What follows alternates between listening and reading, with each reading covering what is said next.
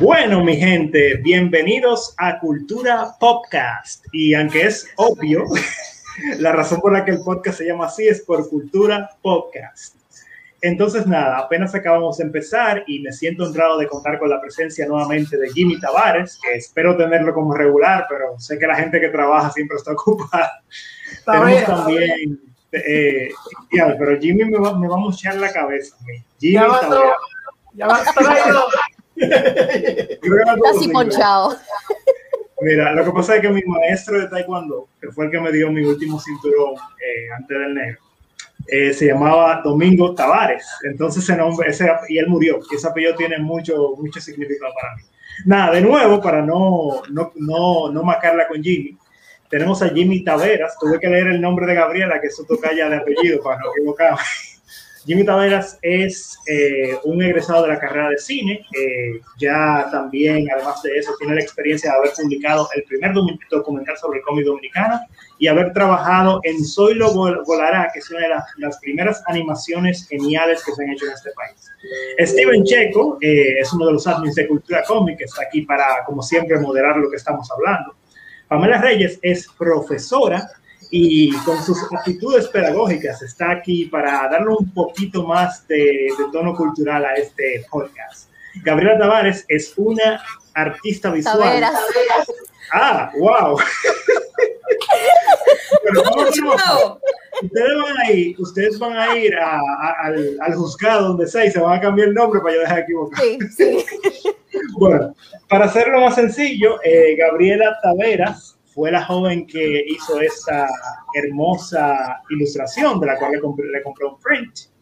Y me siento orgulloso de tenerlo, así que ya saben, si quieren algún print pueden hablar con ella. Y además de eso, es una computadora cuántica en lo que respecta a temas culturales y de arte. Gente, yo voy a darle el suelo a Jimmy para que empiece a hablar de Godzilla vs. Kong, porque como le está diciendo ustedes, yo ni la vi ni la voy a ver, porque una película donde Godzilla coja un solo golpe de King Kong ya para mí es un clavo. Bueno, ¿qué te digo a ti? No es la primera vez. De hecho, la primera vez que estos dos gigantes se enfrentaron fue en los años 60, en una película hecha por la Toho, que es la dueña de los derechos de Godzilla a nivel internacional y los creadores de Godzilla. La película fue King Kong versus Godzilla, se sacó en 1962.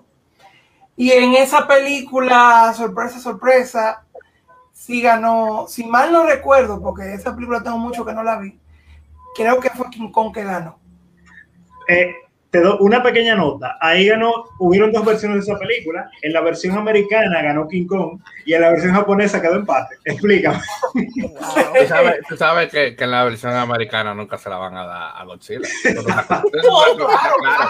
Todo está claro. Eso no hay ni que hablar. Sin embargo, lo interesante está en que después de eso y después de la Godzilla del 97, Toho puso una cláusula en todos los contratos que ellos hacen que dice que Godzilla tiene que ganar. wow. wow, pero muy condicionado. o sea, es que no, es que no, es que el, el lagarto gana o el lagarto gana. Dice, todo. así, así, así nada. ¿Ustedes, ¿Ustedes recuerdan la película de Godzilla que se hizo a principios, a, mediados de los 90 o 2000, no recuerdo bien? Sí, en el 97. 97, donde se hizo un Godzilla. Oye, yo amé esa película, pero los japoneses la odiaron a muerte. Una cosa increíble. Déjame decirte, hablando de eso, Vincent. Eh, Godzilla Final Wars fue la última, una de las últimas películas que se hizo para lo que se llama la era Heisei de película de Godzilla, porque se divide en los dos reinados de los dos emperadores de Japón, que son Hirohito, que es Showa, y Akihito, que es Heisei. Bien, ellos compraron los derechos de ese Godzilla, se lo compraron a la, a la productora norteamericana que había hecho esa película, y ellos mataron ese Godzilla de una manera tremendamente horrible contra el edificio de la ópera de Sydney. Fue como que... Pero mira, yo vi la escena y me da, me da risa porque fue como que respetamos tanto ese Godzilla que Godzilla, eh, que el Godzilla, eh, ¿cómo le llamamos al Godzilla japonés? Eh, vamos a decirle Godzilla japonés. Le dio un coletazo y lo mató de, ni siquiera lucha le dio para que tú veas. Fue como que, vete María. Sí, de hecho ese Godzilla se llama Sila ese Godzilla, el de la película americana, no ni siquiera le llaman Godzilla en Japón, le llaman Sila. Tú sabes que mi madrina se llama Sila. ¿Estás tratando de decir algo, Vincent? No relajando, ¿verdad? Yo, yo espero que tu madrina no esté viendo ese podcast. Por favor. En Bueno, dado caso, saludos a la madrina de Buenas noches. Nosotros no somos los culpables, es él, es él. Así que grabamos. esto es culpa de, esto es culpa de todo, no de nosotros. No, No, no, aquí no había guion, nadie sabía. no, no, no. Ya, ya que estamos en esto, señores, vamos a hacerle las preguntas a, a todo, a todo el que está aquí, que yo sé que la gente quiere saber. Ajá. Jimmy, ¿Godzilla o Kong? Godzilla. Ok. Steven, ¿Godzilla o Kong? indiscutiblemente Godzilla. Ah, ustedes son familia mía. Pamela, con. mira, déjame sacarla del podcast. Somos dos. Los dos nos va a tener que sacar a las dos. ¡Herejes! ¡Quémenla por herejes! Ustedes van a arder en la hoguera del fuego de- de- del, del Atomic Breath. Pero bastante. Pero hay que ser justos si los hombres se fueron por Godzilla. Vamos No. a darle con Kong. Pero- Vamos a darle la- Vamos a tener un debate, para eso estamos. Exacto. Tú, Gabriela, me entiende. Pero Vamos a escuchar un pequeño review de la película, a ver si Jimmy tú no puedes dar tu opinión profesional de la misma, porque como yo ni la vi ni la pienso ver, vamos a tener que basarnos en tu opinión. No, pero verdad. Realmente Godzilla vs. King Kong es una película muy buena para toda la familia. Eh, yo la recomiendo ver en cualquier plataforma que ustedes quieren ver. Si ustedes son como yo, pueden verla en HBO Plus. Si no, la pueden ver en, en lo que es ya el cine, porque está disponible en Caribbean Cinemas de momento. También es una película que yo creo que no sufre de tantos problemas como otras que yo he visto Ah, últimamente. Un, mo- un momento, un momento, Jimmy, que eh, esto es para nuestros patrocinadores. Caribbean Cinema no nos paga por decir por mencionarnos, pero debería. Continúa. por favor. Mucho que debería, mucho. Deberían, sí, porque realmente, realmente, como yo digo, si ustedes quieren, pueden ir a verla al cine o en la comodidad de su casa.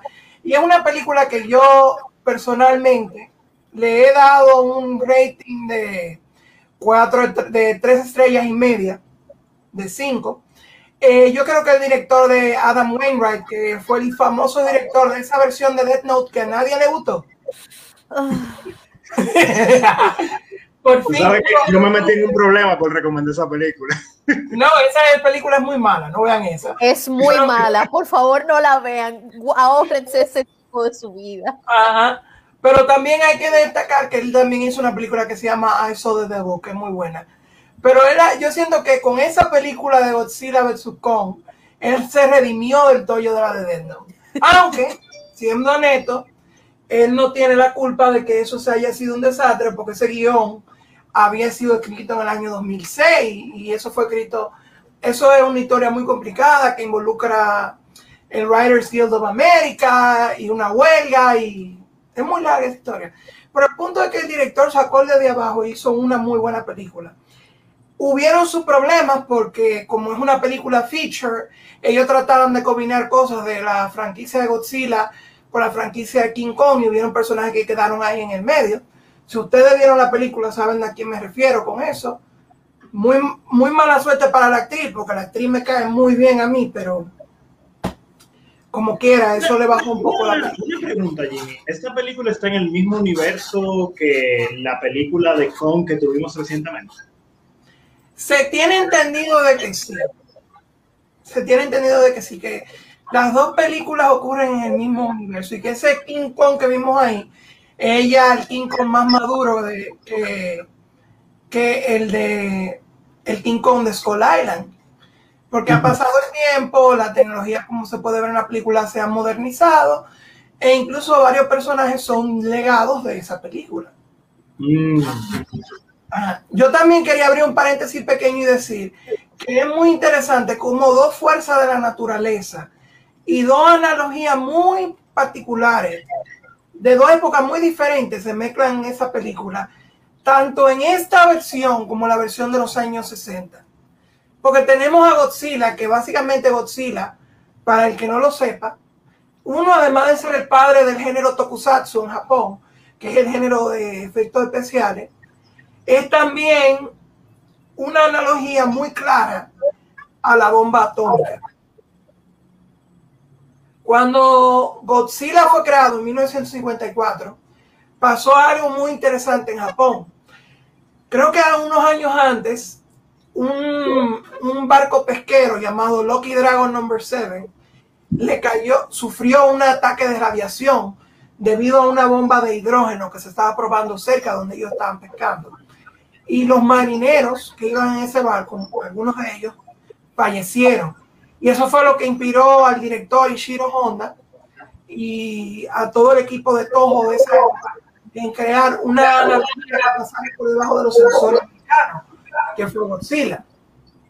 Godzilla es básicamente eso, una bomba nuclear gigante que va, destruye a Japón, a veces es aliado, a veces es enemigo, a veces se quita, a veces se enfrenta contra todos los monstruos que viven en su universo, desde Motra hasta King Ghidorah, etcétera, etcétera. Pero siempre ha sido en su fundamento eso, una bomba, una bomba atómica gigante. Mientras que King Kong es todo lo contrario. King Kong es como la avaricia del hombre, porque eso es lo que King Kong es. El hombre queriendo jugar a ser Dios trae una bestia de un mundo, básicamente de una jungla, al mundo moderno y trata de que esa bestia, y trata de dominar a esa bestia, y fallando de una manera miserable. Y eso fueron las ideas que, que tuvieron los directores de esa época, que fueron Cooper y fue, que fue, que fue dirigida por Marian Cooper y por Esner Shorshak, que fue el productor, que era básicamente el hombre contra la naturaleza. Y eso fue la vaina más primogénita o primera del mundo. O sea que eran dos fuerzas de la naturaleza. Una del hombre, una que el hombre creó, que se viene siendo Godzilla, y una de la naturaleza, una, una algo indomable que es King Kong. Y siempre ha sido así. Por, eso incluso, por eso incluso la famosa línea de la película original, que o oh, no, no fueron los aviones que mataron a la bestia, sino la bella que mató a la bestia. Eso fue mm. la famosa línea icónica de la King Kong del 33. Y lo mismo aplica cada vez que ellos se han enfrentado, porque se puede ver ese, ese ese contraste de estos dos, de estos dos gigantes del cine. Uno es un salvaje, una persona, se podría decir, claro está, porque él es un mono, un mono alocado, un mono salvaje que quiere destruirlo todo, pero lo destruye por instinto. Y Godzilla, que puede decirse que es más una fuerza natural que nosotros mismos traemos al mundo como seres humanos. Sí, lo cual es preocupante. Verdaderamente, y tú sabes que es lo que me llama mucho la, atención, es que de por sí el objetivo de este podcast es tocar los temas de los temas más importantes de la cultura pop, principalmente el cómic, y me hace pensar, ¿qué tan influyente creen ustedes que ha sido? Y empiezo preguntándoselo a Pamela, porque esto es una pregunta en base a opinión en tu opinión o en tu vida, ¿qué tan influyente para ti ha sido eh, ya sea King Kong o el, mismo Godzilla? Como que, ¿Cómo tú has visto a través de los, de, los, medios que has disfrutado, a través de todo lo que has visto a través de tu vida, qué tan influyente ha sido, en tu opinión, eh, eh, han sido estos personajes a través del tiempo? Oye, primera pregunta que tú me tires y tú me dejas pensando por lo menos para cinco minutos. Gracias. Es que cuando son Team Kong hay que dar una pregunta difícil para que queden mal. ¿Qué situación? El primer, guamazo que le dio a Godzilla Kong se lo diste a ella. Gracias. Gracias. Nosotros podemos, tú puedes. Bueno, para serte sincera, la primera vez que yo vi a, a Godzilla fue precisamente por televisión creo que fue. Yo era una niña todavía cuando eso. Y de mi parte, eh, lo que me hizo sentir en ese tiempo fue como compasión. Sí, porque imagínate, siendo algo que quería criar a sus eh, a sus hijos y poder reproducirse y que el ser humano de por sí los asesinó a todos y después ella yo me, en ese momento fue eh, como un pequeño trauma y amor a los animales como quien dice en ese tiempo Me suena el tripletazo.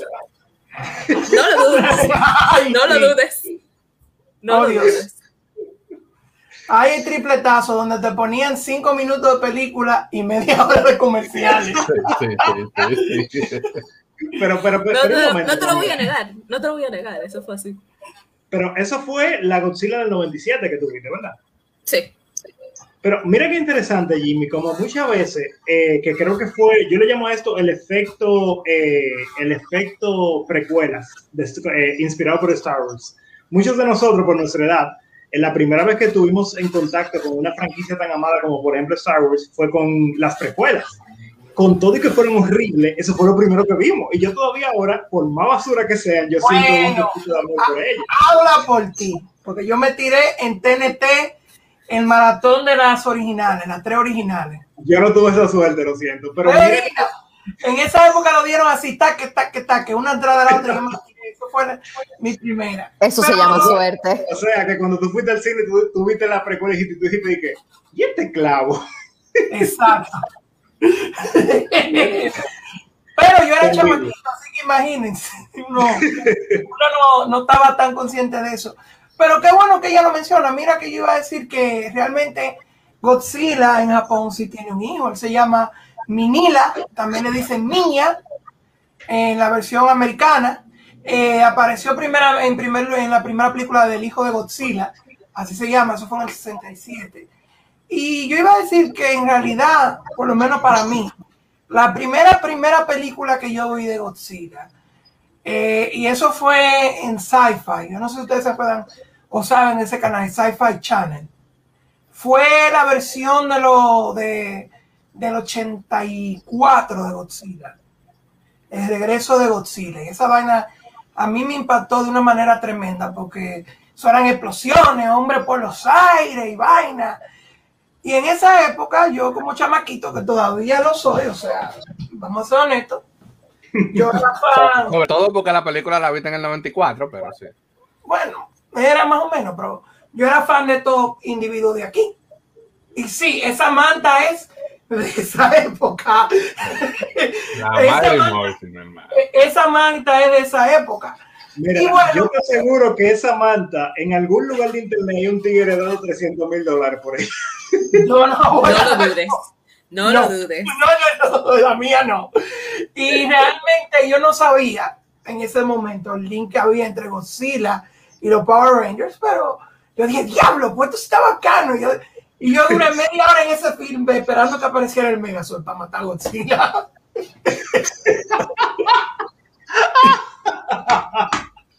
Pero irónicamente yo creo que eso ha pasado en, en las versiones de Godzilla.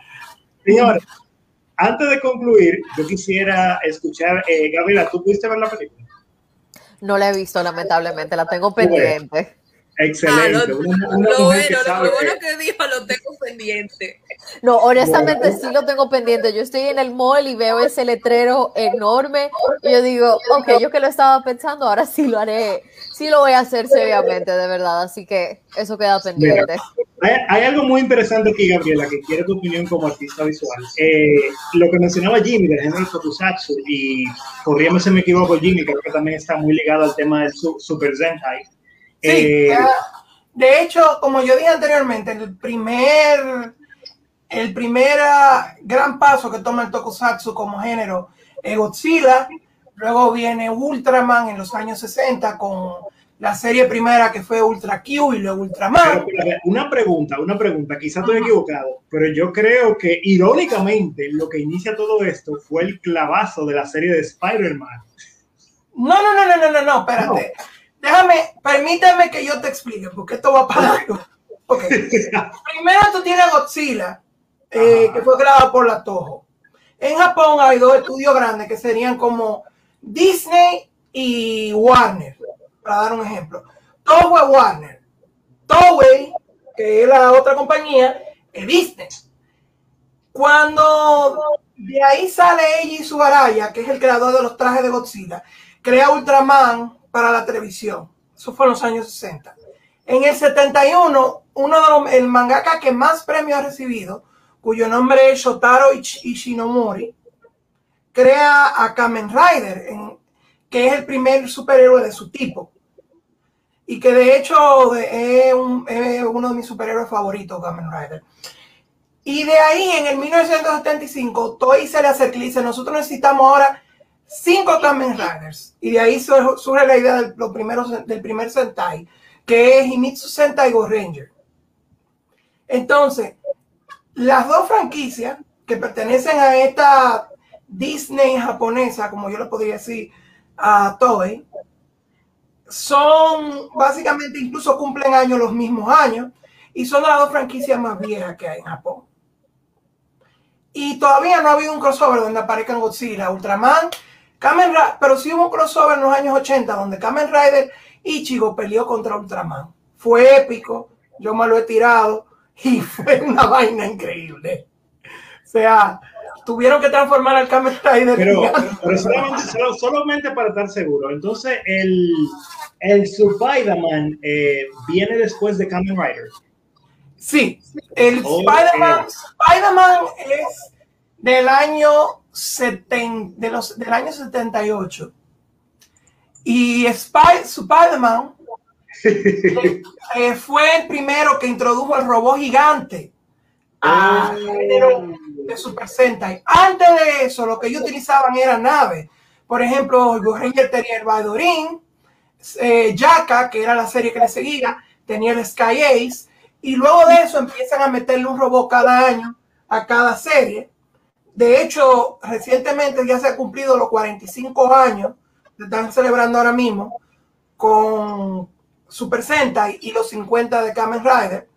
Y de hecho la franquicia de Kamen Rider es la que más me ha llamado la atención últimamente, porque ellos están proponiendo una, una- un revampeo con el creador de Evangelion para hacerle una película al primer Kamen Rider y al Kamen Rider más popular, que ha sido popular también en este lado, como en Japón, que es Kamen Rider Black, lo van a coger y le van a hacer un remake que se va a llamar Kamen Rider Black Sun. Y eso es algo que tiene a los fans de Brasil súper emocionados. Oye, Porque para Brasil- mí, para mí eso es un éxito. totalmente un éxito. Un éxito en Brasil. Bueno, señores, ustedes saben que vamos a cambiar de tema ahora. Gracias a todos por haber hablado de King Kong. Ahora viene el tema que todo el mundo estaba esperando. Y desde la tercera cuerda, Winsor se tira, agarra a Jimmy y le aplica la manigueta. ¡Boom! Empezamos hablando del campeón de la bolita del mundo, el hijo de Doña Tática. Me están mirando raro aquí, pero no son ustedes. Eh, señores, yo no sé ustedes, pero yo tengo 30 años y a pesar de que yo viví la lucha libre prácticamente en sus últimos momentos, en su etapa más baja, yo amaba esa vaina. En mi casa había que comprar ese salami porque sí. Y beber la famosa Marta Loven Brown, supongo, ¿no? Que era la que vendía. No, era Fortimal, Fortimal era, Fortimal. Mira, me encanta. Fortimal siempre fue así, no sé si tú te recuerdas. Era un hombre Sí. haciendo. Claro, claro. Y algo, algo importante, Jimmy, Steven y también Gabriela y Pamela, es el hecho de que a mí me gustó mucho, como tú me decías, Jimmy, la semana pasada, que Jack Veneno es literalmente el ícono de la cultura pop dominicana. Que, Sí, es- la mejor forma que yo podría describir a Jack Veneno para nosotros, él vendría siendo un Superman. Él es el Superman eh, dominicano. El Superman dominicano. Curioso que tú lo digas, tomando en cuenta que los orígenes de Superman, aunque algo controversial, se dice que eh, hay dos, hay dos eh, hipótesis respecto al pantaloncillo por fuera de Superman. Hay algunos que dicen que era porque debido a las limitaciones de tinta, la única forma de que el personaje se distinguiera las piernas era poniéndole eso. Pero hay otra gente que dice que se derivaba del, del famoso hombre fuerte de la época del circo. Y Sí. hasta cierto punto, si uno mira un poquito el traje de Jack Veneno, uno puede decir que va por esa línea. De todos modos, antes de continuar, señores, hay algo muy especial que yo quiero mostrarle a todos nuestros, eh, las personas que nos ven ahora, que es, eh, señores, ahora no sé cómo quitar la parte que dice Godzilla vs. King Kong ahí abajo, así que se va a quedar ahí. Es un video de una animación que se hizo sobre Jack Veneno, campeón galáctico. Oye, la animación que todos, que todos merecíamos, pero que, no, que, pero que el universo nos quitó.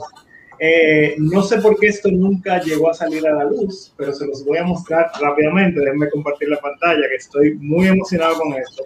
Es viejo esto, pero a mí no me importa. Se disfruta. Se disfruta igual. Que se disfruta, se disfruta mucho. Bueno, aquí vamos. Prepárense y agarren el corazón en el pecho.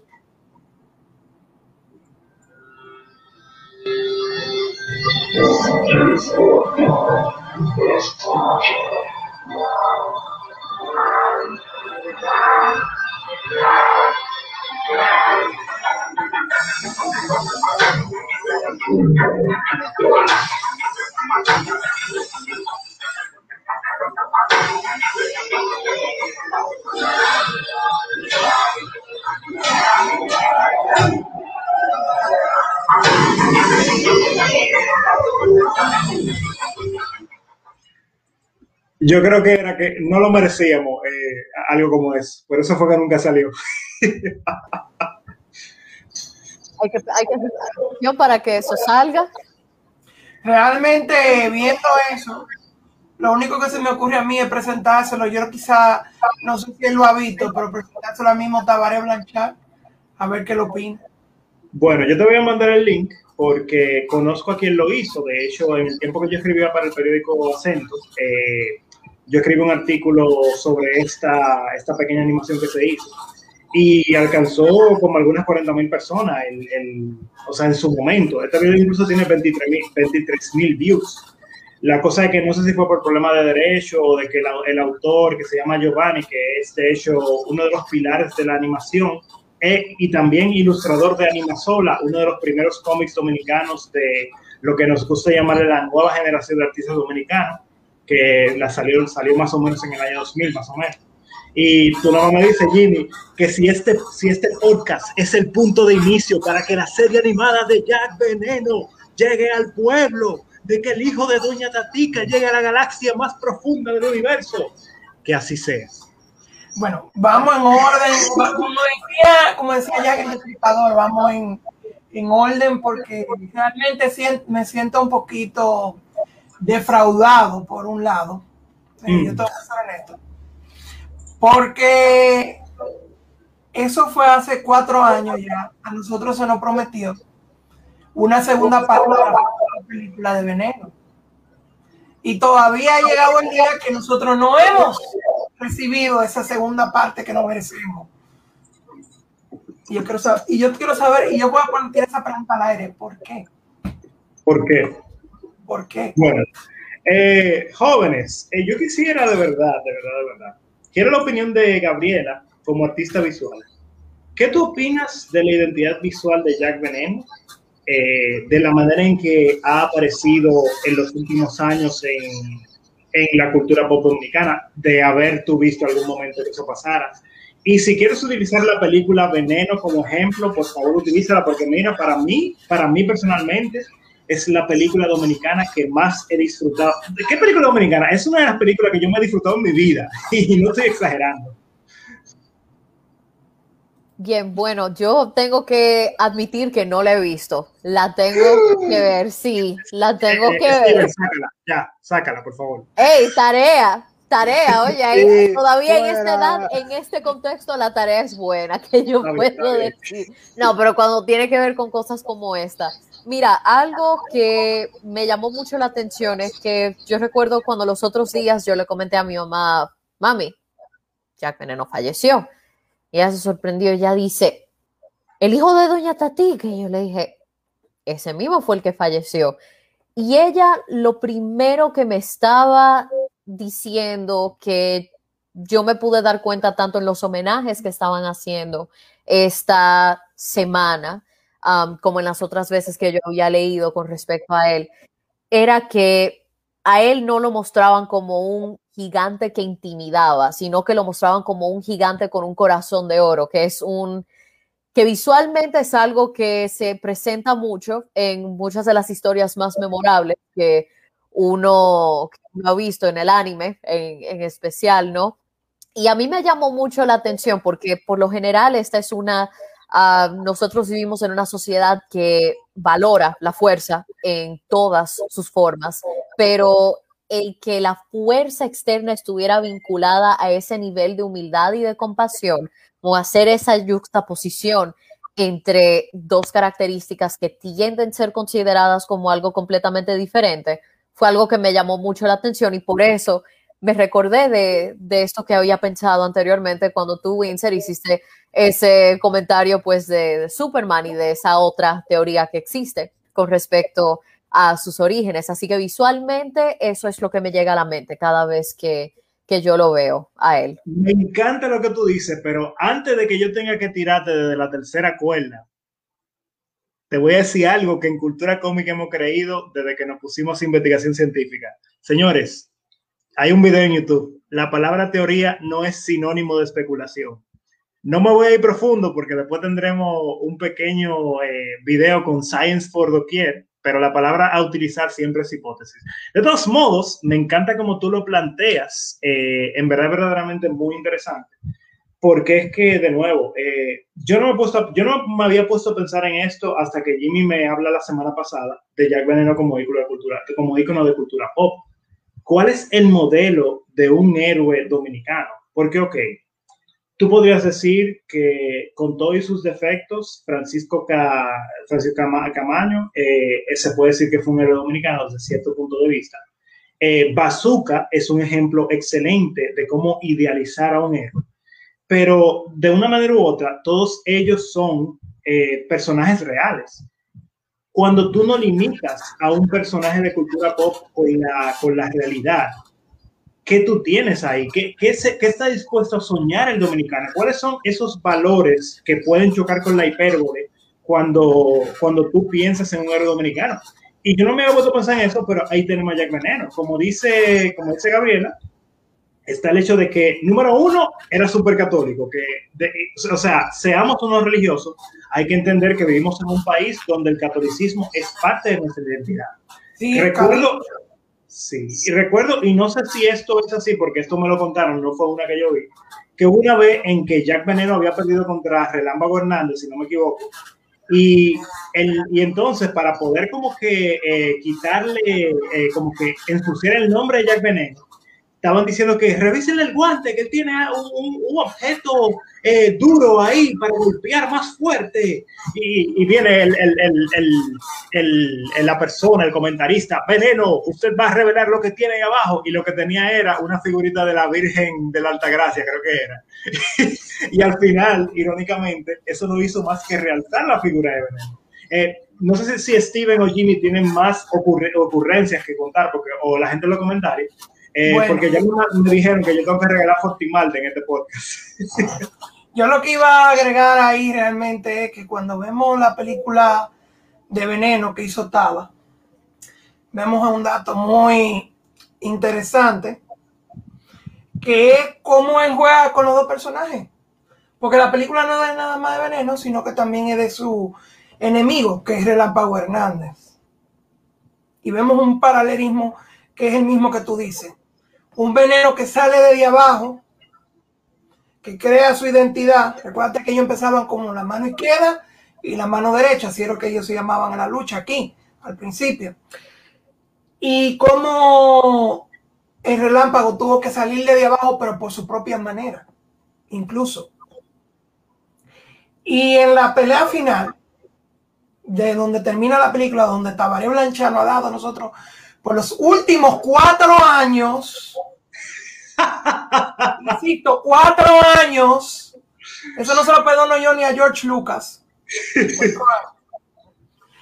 Eh, vemos como él sale de esta manera estrambótica, empieza a llover, relámpago y de todo. Y él sale y le dicen, ¿cómo te decimos ahora? Yo soy el relámpago Hernández. Y lo vemos a saltar de la cuerda y dirigirse a donde Jack. Porque eso siempre fue así. O sea, mientras que Jack era la luz, el relámpago Hernández era la, la oscuridad. Y como bien acaba yo de leer aquí, que puso un usuario de Facebook, Jack Veneno era grande por su némesis. Y eso es muy cierto. Cuando se habla de Jack Veneno, también hay que hablar de Relámpago Hernández. También hay que hablar de los Broncos. Hay que hablar de toda esa gente con la que él peleaba en su época. Eh, perdón, que eh, había un comentario de un, usuario que lo puse en highlight y cuando lo leí entero tuve que quitarlo. eh, no, me gusta, mira, me gusta bastante lo que tú mencionas de que Jack Veneno, eh, o sea, todos los personajes en las historias son tan grandes como, como su némesis. Y eso es algo que yo creo que incluso nuestros artistas locales es bueno que lo repasen. Porque sí. uno mismo a veces no lo piensa. Fíjate lo que está pasando ahora mismo con Captain America and the Winter Soldier. Eh, no puedo decir no, que... Falcon, Falcon and the Winter Soldier. Esperemos, ah, que, esperemos que eventualmente se vuelva en lo que ha dicho Winter. Sí, bueno, Falcon and the Winter Soldier, gracias por corregirme. Eh, fíjate cómo este pana John Walker, tanto en la vida real, la gente en Twitter, como en, en, en, en la, la, la, serie, la gente lo odia. Pero si tú lo ves a él como un antagonista, al final del día, él está haciendo un trabajo fantástico, porque el solo hecho de que tú lo veas a él como algo tan, tan terrible, hace un contraste tan fuerte con, con, con, con Sam Wilson, que tú sabes que cuando él se vuelve Capitán América no va a venir nadie a decir que, que oh, no se lo porque ya tuvimos un periodo de transición. Eso, y es como tú dices, los héroes son tan grandes como sus contrapartes, como sus nemesis al final del día. Y, algo, y hay un paréntesis, Windsor, ahora que tú mencionas eso de los Némesis, y es que todas las historias más memorables tienen un enemigo, si uno lo quiere ver de esa manera en blanco y negro, pero a mí me gusta llamar los puntos de tensión con respecto al protagonista, porque muchas veces no es necesariamente que el antagonista es una mala persona o lo que nosotros definiríamos como una mala persona, sino que es alguien que representa un reto significativo para la meta o el objetivo que quiere lograr el protagonista. Así que en el caso de John Walker, ya él tenía sus, inconvenientes antes de todo lo que pasó en el último episodio, pero si nosotros quitamos esto, ya la historia naturalmente quería que nosotros sintiéramos como ciertas molestias hacia él por el hecho de que él se estaba metiendo, eh, se estaba interponiendo entre lo que Sam y Bucky querían lograr.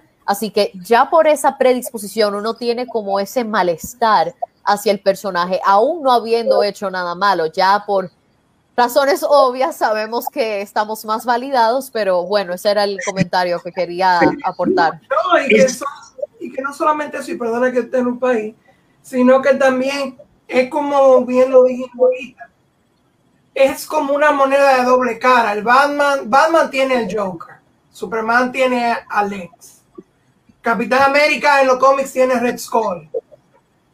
Y así sucesivamente. Yo puedo seguir y puedo dar una lista de ejemplos. Goku tiene a Freezer, tiene a Cell, tiene a Majin Buu. Son estos, son estos superhéroes que si no tienen un rival que se les sea un igual, tienen a alguien que es tan malo o tan desgraciado como ellos son buenos. Y eso era lo que los dos jugaban en la lucha libre, tanto Relámpago como Jack. Si yo pudiera dar otro ejemplo más, ya que si podríamos decir que él, él es nuestro Superman, Relámpago Hernández de una manera extraña y que no tiene nada que ver y yo sé que Nicole se, va, se van a reír. Ustedes, no, ustedes están viendo lo que puso ese tigre, de que Capitán América tiene a Jordan Peterson. ahí llegamos ahorita, déjalo ahí.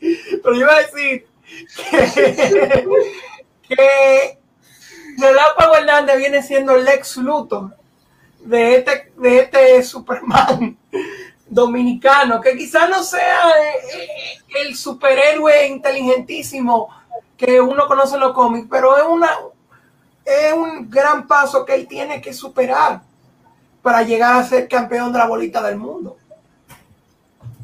Que por, ajá, que por cierto, agregándole a eso, eh, está la famada pelea que él tuvo con Ric Flair. No sé si ustedes lo, iba- lo han mencionado lo han oído hablar. Que eso fue otra el- cosa. el Que va. poder del dinero.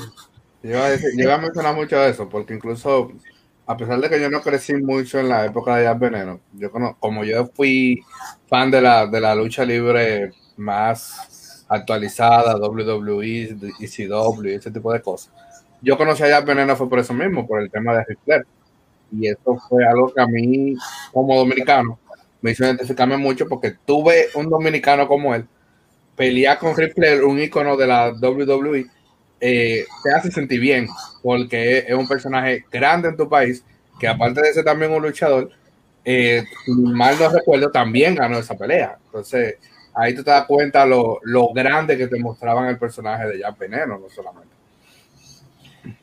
Sí, de hecho, a Jack Veneno, y aquí la leyenda, porque esa es una leyenda muy conocida, hasta el punto que cuando Jack murió, que se publicó en varios periódicos dominicanos, que no sé, según Ric Flair, según Ric Flair, él no perdió la pelea porque no se estaba jugando el título de campeón.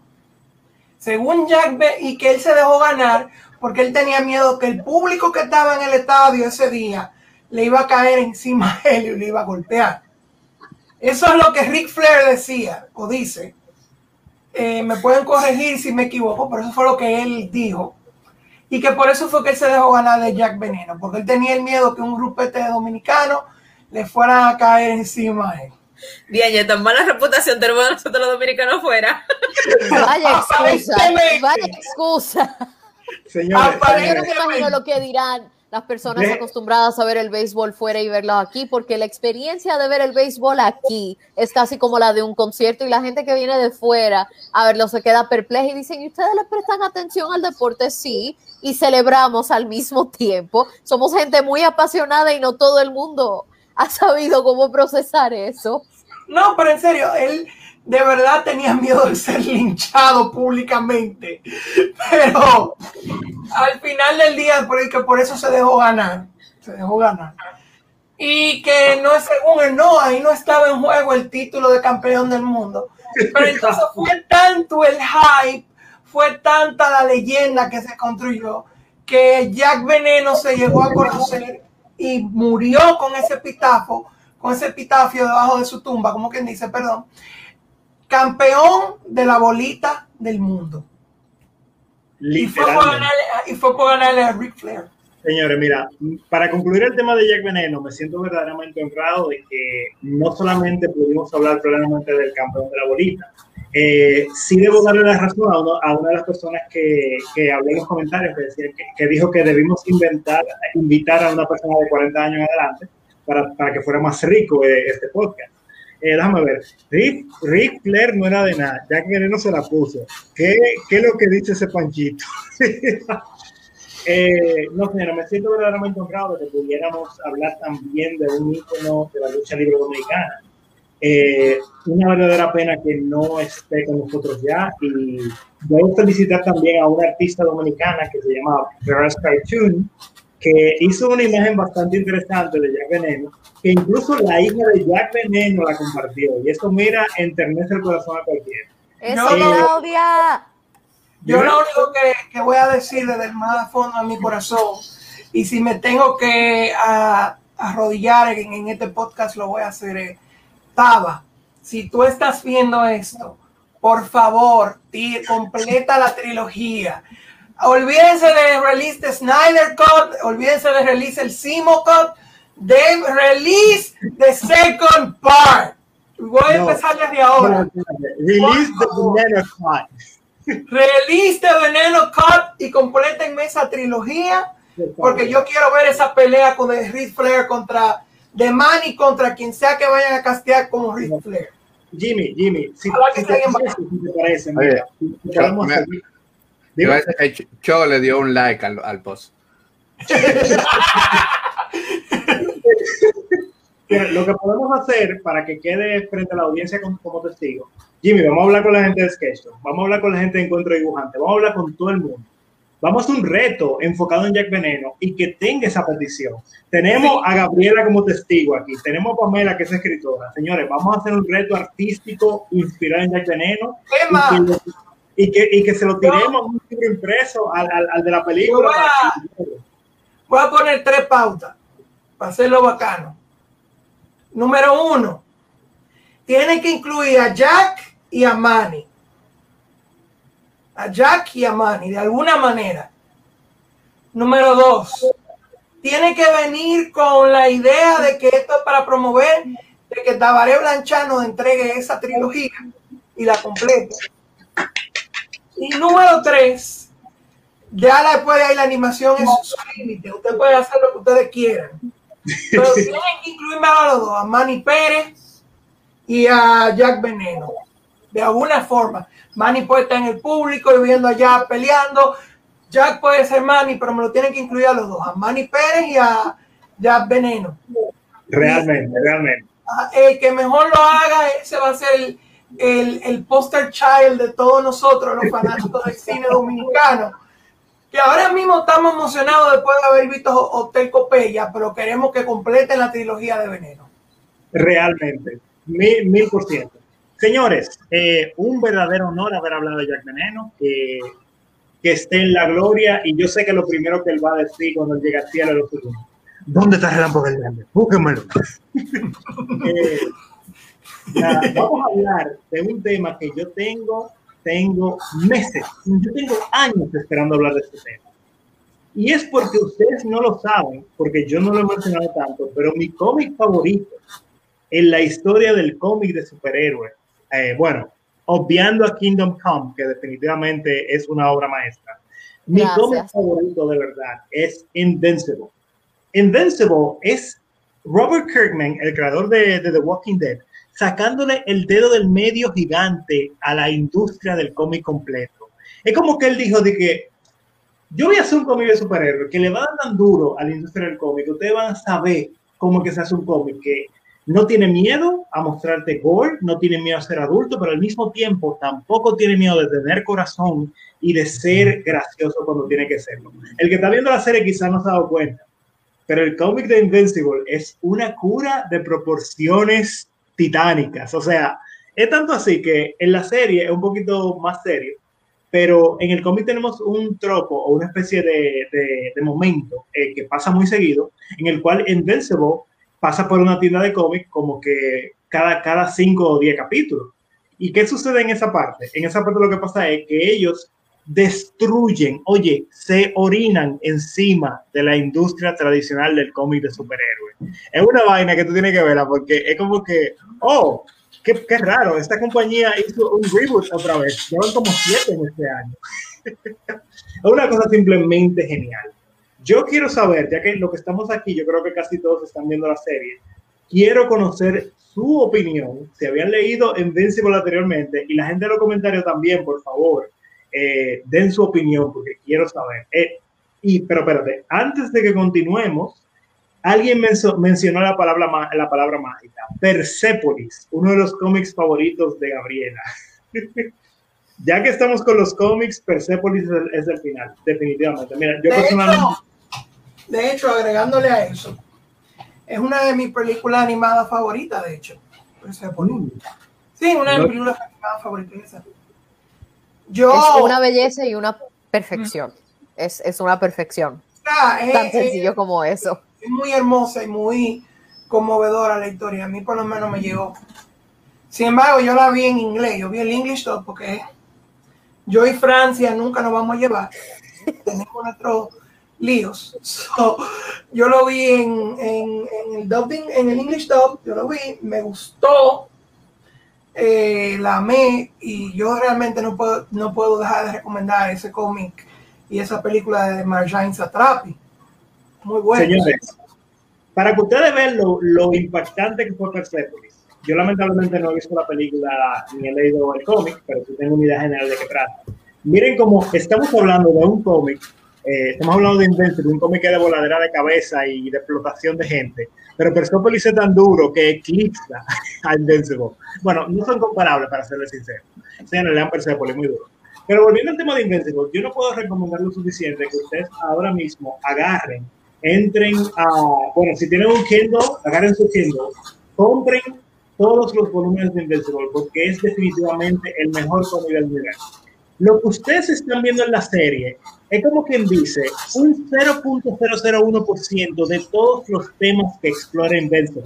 Yo no lo voy a spoiler, pero te estoy hablando de un cómic que se mete tan profundo a explorar temas sociales, no de una manera, tú sabes, de qué estilo es sino que de verdad los explora de una manera real y al mismo tiempo no deja de ser súper divertido. O sea, hay una saga en Invincible que yo no quiero dar spoilers, señores, pero tú piensas que tú tienes la saga de los Saiyajines como debió ser siempre. Es una vaina que a mí se me pone la piel de gallina cuando hablo de eso. Eh, ¿Quién de aquí te ha visto la serie? Bueno. Yo la comencé a ver. Yo la comencé a ver. Está, en pausa. Está en pausa ahora. Yo la comencé a ver. Eh, realmente la serie a mí me enamoró del primer capítulo. Eh, creo que no va mucho, ¿verdad que no? Si no me equivoco. Pero, ¿qué decirte? Todavía a mí para dar una opinión concreta de eso me falta. Eh, sí me gustó, me capturó por la, en el primer capítulo, por ese último momento, cuando eh, ese pana le arranca la cabeza a Vivari, pero qué sé yo, creo que todavía me falta por dar una opinión así como tú. Eh, no sé si quizá la deje ahí y viendo lo que tú me dices, sería entonces mejor leerme los volúmenes para yo poder dar una buena opinión quizá en otro momento. Por eso me voy a reservar. Yo lo único que puedo decir al respecto es que la tengo que seguir y cuando termine con los episodios, siendo la persona impaciente que soy, yo voy a leer los cómics porque como se dio, por ejemplo, con el caso de Shingeki no Kyojin, cuando el anime estrenó en el 2013, no era verdad que yo iba a esperar tanto tiempo que al final terminaron siendo cuatro años. Eh, para seguir viendo qué iba a pasar con la historia. Así que ten por seguro que eso es lo que va a pasar. Lo que sí puedo decir, mientras tanto, es que ese elemento común de sacarle el dedo del medio a la industria de los cómics tradicionales, algo que también ha cautivado mucho de The Boys.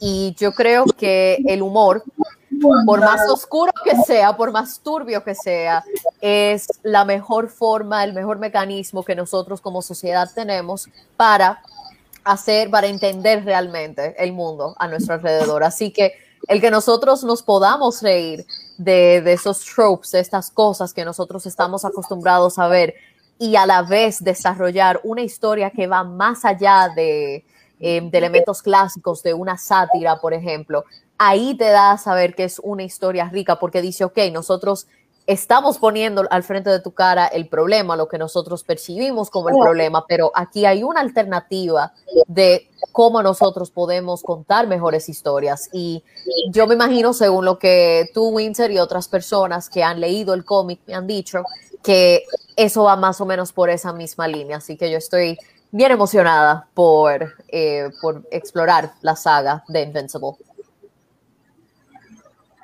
Bueno, eh, aquí ya está la gente entrando a la puñalada. Aquí hay uno que dijo, oh, Windsor, ya dije spoiler. Digo, pero, alguien.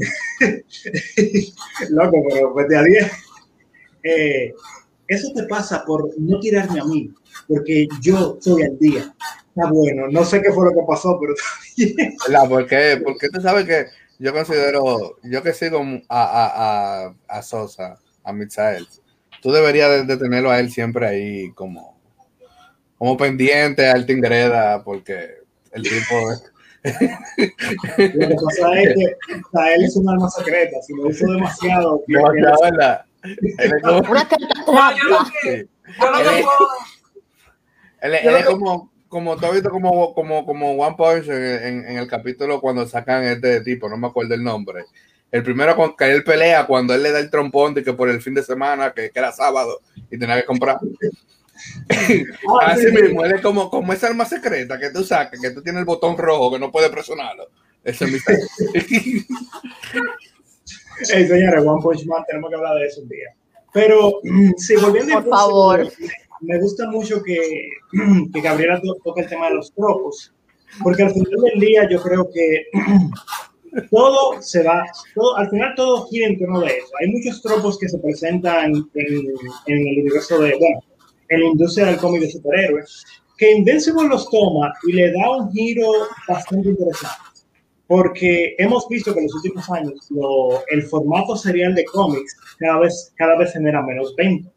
Y hemos visto como estamos pasando cada vez más a un formato de novela gráfica o de historias, como quien dice, contenidas en un solo o en, o en pocos libros. Pero aún así pudimos ver que Invincible amasó una cantidad de seguidores enorme y no es solamente porque es un cómic de superhéroes creado por el creador de The Walking Dead. Miren cómo hemos pasado ya como 10 minutos hablando de esto y ni siquiera tuvimos, tuvimos que mencionar que Invincible es el mismo creador de The Walking Dead porque es una obra que se para por sí misma. Ahora yo estoy asustado porque verdaderamente no sé cómo hablar de Invincible sin spoilers. Bueno, en realidad yo encuentro que cualquier obra que coja el, el arco común del superhéroe y lo modifique, es una obra que hay que seguir. Porque que a veces, y más ahora, donde vivimos una sociedad donde tenemos, no, no nos faltan superhéroes, como diría yo. Tanto de Oriente como Occidente tenemos superhéroes para votar. Yo creo que obras como The Boys y Invincible son necesarias porque tenemos que ver a los superhéroes de otro tipo de ángulo, ya sea la violencia o, el amor o como ustedes quieran verlo, es importante ese tipo de ángulo con los superhéroes. E incluso yo encuentro que en el caso de Invincible y The Voice. Eso es lo que, por ejemplo, películas, ¿qué otras películas de superhéroes han tratado de hacer ya? No voy a nombrar nombres, pero todo el mundo sabe cuál.